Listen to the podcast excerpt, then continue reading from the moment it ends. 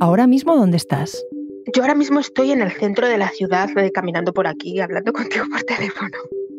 La risa nerviosa que se le escapa a la corresponsal del país, María Sauquillo, explica la tensión que se vive en Odessa. Es una ciudad mítica para rusos y ucranios, en lo histórico y en lo estratégico. La conocen como la perla del Mar Negro. Por eso hoy es uno de los grandes objetivos de Putin. Mientras las tropas rusas se acercan, la población lleva días preparándose para defenderse de un ataque. Es viernes, 18 de marzo. Soy Ana Fuentes. Hoy en el país recorremos la Odessa cercada para entender qué perdemos si cae.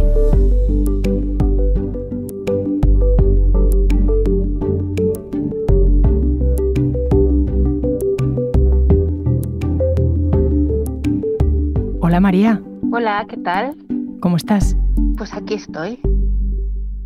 Queríamos recorrer Odessa contigo, algunos puntos, algunos puntos clave, y que nos contaras lo que estás viendo y si puedes acceder a esos lugares.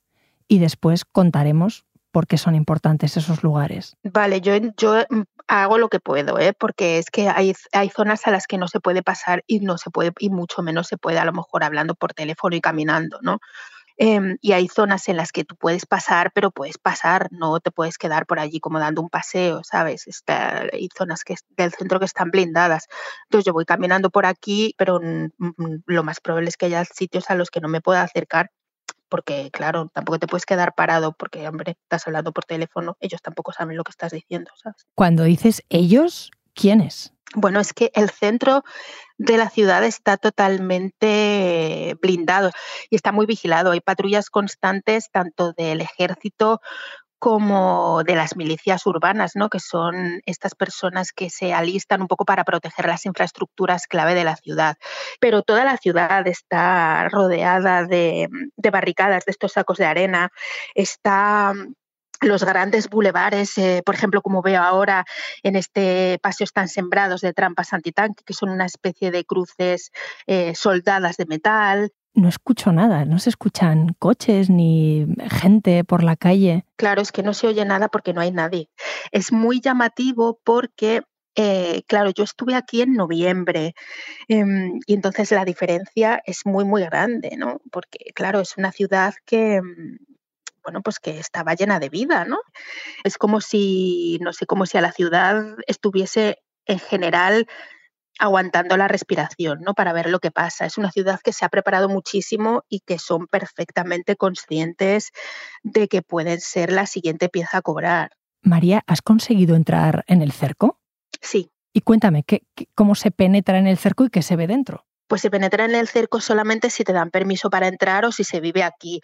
Y dentro se ve, pues nada, es que no se puede circular con el coche, entonces todas las calles están vacías y se ven los edificios blindados. Em, por ejemplo, veo ahora el edificio de la ópera y el ballet de Odessa, que en sí mismo también es un edificio muy, muy, muy simbólico y que veo que está fortificado con sacos de arena en forma de barricada. ¿no? Esto es un poco lo que se ve. ¿Habías visitado esa ópera y ese ballet cuando no había guerra? No, no había estado dentro y yo espero poderlo hacer algún día. Vale, ¿te, parece que caminemos al Museo de Bellas Artes? Pues el Museo de Bellas Artes lo que se ve perfectamente es que está rodeado de alambres de espinos, ¿no? Es un museo muy importante aquí en, Ucrania porque tiene como 10.000 eh, piezas históricas y mm, su directora em, Alexandra Kovalchuk, que es una de las 2,5 millones de personas, 2,5 millones de personas que ha salido del país por la guerra, ¿no? Tiene un hijo muy pequeño y decidió salir de la ciudad cuando, cuando el presidente Zelensky advirtió que Rusia planeaba un, ataque grandísimo. ¿no? Entonces, el equipo que queda, y esto no se ve porque, claro, es dentro del museo, em, se está esforzando muchísimo para poner a salvo todas las obras de arte. ¿no? Las, las obras de arte las están empaquetando y las están tratando de meter en varios búnkeres. ¿no? Y el edificio, pues como todos los edificios así más icónicos, está muy blindado con barricadas y rodeado em, de alambres de espinos hay, un orgullo por todas esas eh, obras de arte, por ese centro histórico. Hay una conciencia fuerte de que son esa perla del Mar Negro. Hay una conciencia muy, muy fuerte y es que Odessa siempre se ha sentido como una ciudad especial, ¿no? La gente de Odessa tiene la, la, cosa de que son de Odessa, ¿no? Y por eso llaman a, a Odessa esto Odessa Mama, ¿no? Porque es como la madre de, de, de todos o la, madre de todas las ciudades, un poco mmm, su patria dentro de la propia patria de, de, Ucrania. Y claro que hay muchísimo orgullo y proteger la ciudad, proteger eh, toda esa memoria histórica es una parte de la resistencia para la ciudadanía aquí. Antes de esta conversación me habías dicho que uno de los sitios más conocidos de Odessa son las escaleras que salen en la película del acorazado Potemkin. No sé si es viable que me lleves allí. Sí, sí, sí, esta zona la tengo ya localizada. No sé qué se siente cuando uno llega a esas escaleras y, y ve además el paisaje como estaba hoy, detenido es que está completamente vacía. Hay un carrusel eh, de caballitos al lado y claro, da una sensación como de, de, orfandad. Los caballitos que hace un mes probablemente estarían funcionando, ¿no? Y, y bueno, pues tendrían personas, eh, niñas, niños. Y ahora es eso, ¿no? Como si de repente la vida se hubiese suspendido en un momento, ¿no? Las escaleras están completamente vacías. Yo ahora veo un trozo de puerto pero no se puede caminar más allá, esa zona no se puede entrar, ¿no? Porque es una de las zonas así estratégicas y yo veo pues ahora mismo el, el mármol, el, la acera de, de, las escalinatas, pero ya está a mi espalda. Tengo esta icónica estatua del duque de Richelieu, ¿no? Cubierta de estos sacos de arena. Descríbeme un poco el ambiente allí. María, María, ¿estás ahí?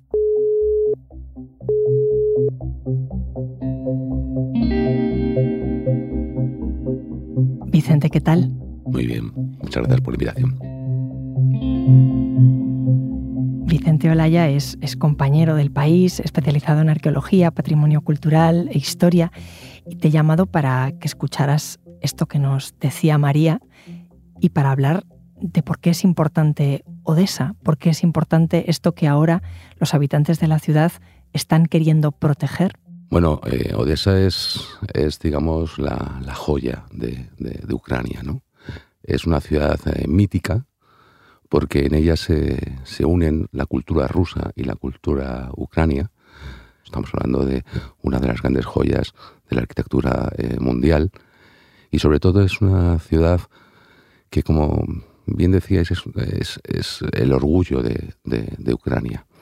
Es una ciudad que, que empezó, que crearon los, los otomanos, que toman los rusos en el 1789 con un español que se llamaba José de Rivas, que le propuso a la reina construir una ciudad de nuevo con los eh, patrones neoclásicos del momento, con los mejores arquitectos de, del mundo, franceses, holandeses, italianos, rusos, y crearon una auténtica joya. ¿Y cuando escuchas que ahora esa ciudad está asediada? Pues te da mucha pena. Bueno, primero por las personas, que es lo primero de todo, ¿no? Pero luego porque está en peligro, pues, como te decía, joyas de la arquitectura y de la cultura. María empezaba el recorrido en la ópera y ballet de Odessa.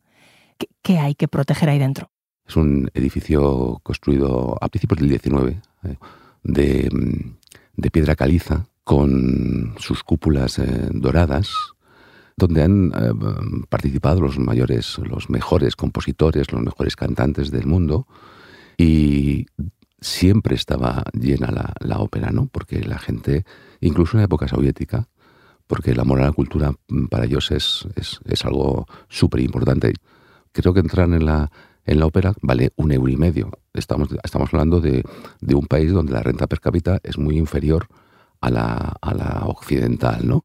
Es, es, durísimo cuando María dice que ahora están los empleados del Museo de Bellas Artes eh, empaquetando los cuadros, ¿no? Para meterlos en búnkeres. E, ese museo...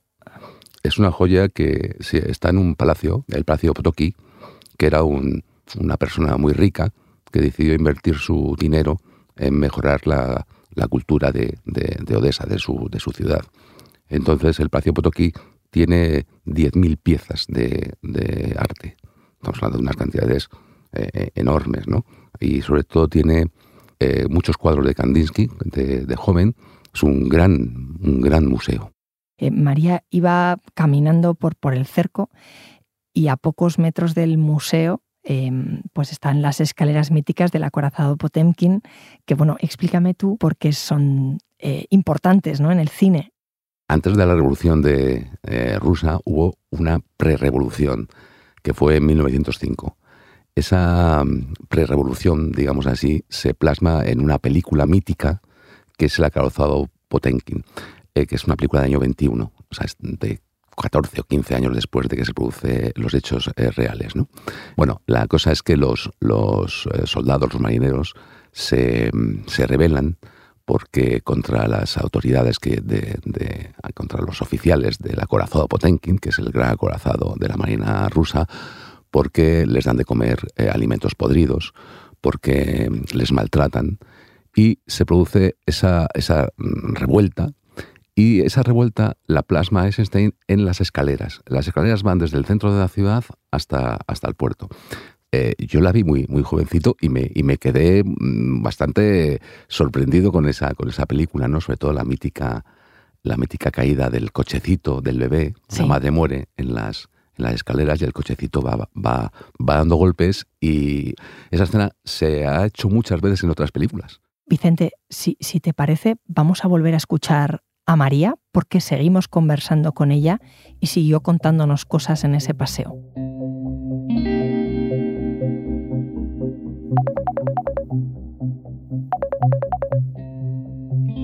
María, se ha cortado. Porque de repente se ha ido internet.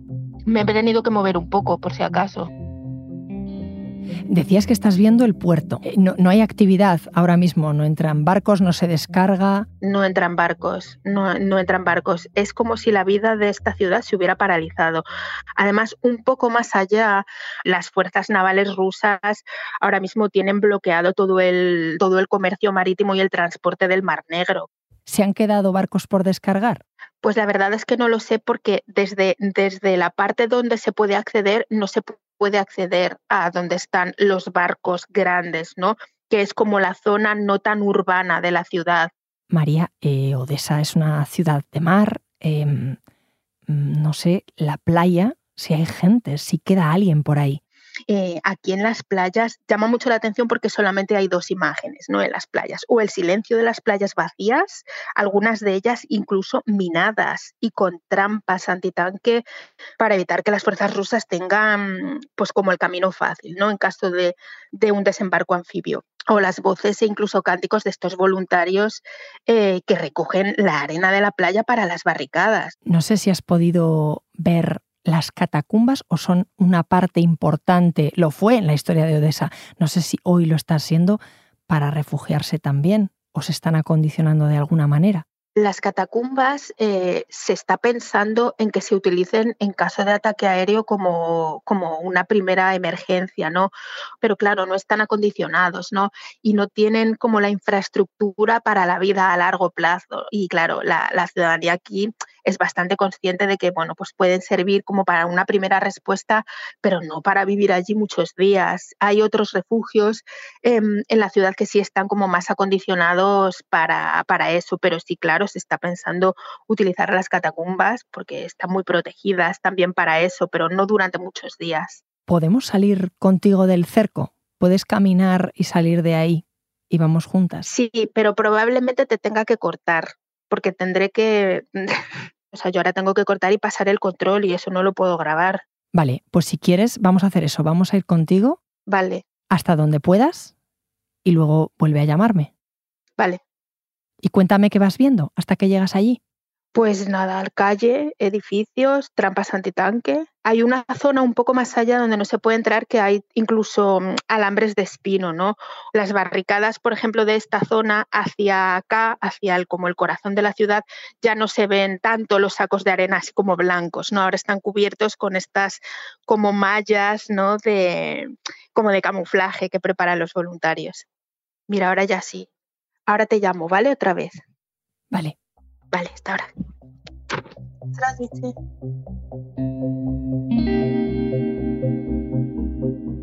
Vicente, ¿esas playas cómo eran antes? Mira, em, Odessa tiene dos, dos secretos que no, son, que no están relacionados directamente con la arquitectura, que son los 2.500 eh, kilómetros que tiene de túneles, que es uno de los grandes atractivos eh, turísticos de, de Odessa, y las playas. Las playas están pegadas al Mar Negro. Es el sitio tan, tan maravilloso que era el, lugar donde estaban las dachas de los grandes gerifaltes rusos cuando iban a descansar. Iban a un mar, que es un, es un mar de verdad, eh, de aguas eh, transparentes, de aguas azules. Es como, imagina París al lado del mar. Pues lo, tenía todo entonces. Todo. Eh, museos, playas, un clima agradable, industria. Odessa era un sitio donde se juntaban eh, personas de todas las nacionalidades. Hubo un momento en que había barrio francés, barrio holandés, barrio inglés, barrio ucranio, barrio, ruso, barrio judío. Por eso es una ciudad tan rica culturalmente. Y, y, entiendo que esta multiculturalidad pues también tendrá que ver con que hay un puerto de entrada, ¿no? Y de salida. Claro, vamos a ver, cuando, cuando Catalina Grande eh, decide que construir Odessa, lo decide construir no porque quiere hacer una gran ciudad eh, maravillosa, que llegó a ser, por cierto, la cuarta ciudad del Imperio ruso, sino porque necesitaba un puerto desde donde poder eh, crear una base para atacar a los otomanos, que eran sus grandes, sus grandes enemigos. Pero ese puerto que tiene un, tenía en principio un, un valor estratégico muy grande, se convierte en la puerta de entrada de toda la multiculturalidad que va a llegar hasta, hasta Odessa. Claro, fue importante para Catalina la Grande y hoy lo es para Putin. Es fundamental, porque eh, el ataque de Putin a, Ucrania tiene mucho de ideológico, mucho de recuperar lo que era la antigua Unión Soviética. Y para Putin, eh, Ucrania y en este caso su gran ciudad, eh, Odessa, es parte de lo que era el Ducado de Kiev. El Ducado de Kiev es el ducado, digamos, a, partir del cual se crea la gran, la gran Rusia. Y por eso es tan fundamental el puerto, porque además está a las puertas de los países de la OTAN. Y hablabas de dos tesoros, ¿no? Las playas y esos 2.500 kilómetros de, túneles. Eh, las catacumbas, como contaba María, ahora todavía no están acondicionadas para ser refugios pero podrían serlo. ¿Por, qué son importantes estas catacumbas? Son importantes porque en estas catacumbas eh, hubo mucha resistencia cuando la entrada de los nazis. Allí se fortificaron los ucranios para que no destruyesen la ciudad. Son importantes porque ahí también se refugiaron los judíos y porque son un, son un símbolo, son como las catacumbas, pero más grandes que las de París o, que las de Roma. Y además eh, son, lamentablemente, ahora no, pero eran visitables, eran uno de los lugares que los turistas iban a, ver porque son muy interesantes. Oye, Vicente, gracias por esta delicia de explicación. A ti, Ana. María. Hola, ya estoy en la vida real. Ahí ya empiezo a escuchar la ciudad. Claro, es que por aquí ya se puede circular y hay personas. Es que más allá no hay nadie. O sea, es como si todo se hubiese quedado suspendido. Aquí ya hay gente y además, claro, aquí están los voluntarios, ¿no? Por ejemplo, que visten todos chalecos naranjas. Ahí ya puedes hablar libremente por teléfono, te puedes mover libremente. Sí, sí, aquí ya está todo libre. Y ahora, por ejemplo, estoy en, en una esquina donde está este centro eh, pues como de la resistencia, ¿no? Este cuartel general de la resistencia, que está muy muy cerca de la entrada pues a este casco más histórico. ¿Puedes entrar en el cuartel de los voluntarios? Sí. Bueno, voy a preguntar. Ya ustedes tienen la entrevista. No, no, ya tolcas 10. ¿Ves? Es que aquí en cualquier lugar te piden la acreditación y Hola. Hola, sí, ¿con quién estabas hablando? Está hablando con uno de los voluntarios explicándole un poco lo que está haciendo. ¿Y, qué están haciendo ellos? Así va. Y ellos están organizando ahora las cosas que reciben para, para llevar a las eh, pues a las tropas ucranias ¿no? y a las milicias ciudadanas y nada, ya estoy aquí dentro como del cuartel general. Tienen unos cuantos puestos como para preparar así comida, eh, pero sobre todo se dedican un poco a preparar sets así como de, comida seca, que es un poco más fácil de transportar y reciben así como, no sé, botellas de agua, medicinas, em, por ejemplo, no sé, baterías externas, ¿no? Para cargar, que eso pues se necesita mucho y aquí reciben todas esas donaciones. Vale, vale. Em, oye, ¿por, qué es tan importante para la gente que no sabemos de aquello?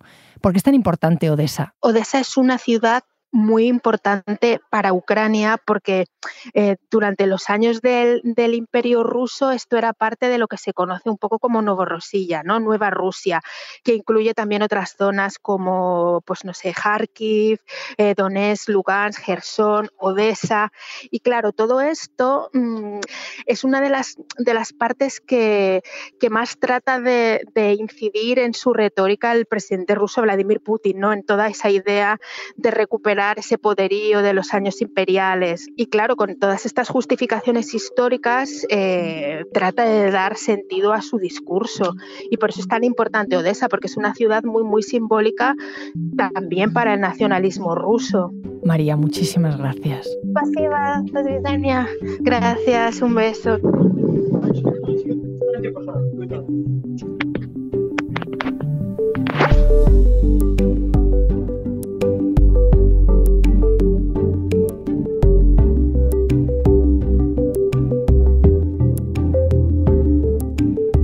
Este episodio lo ha realizado Silvia Cruz La Peña con apoyo de Inés Vila.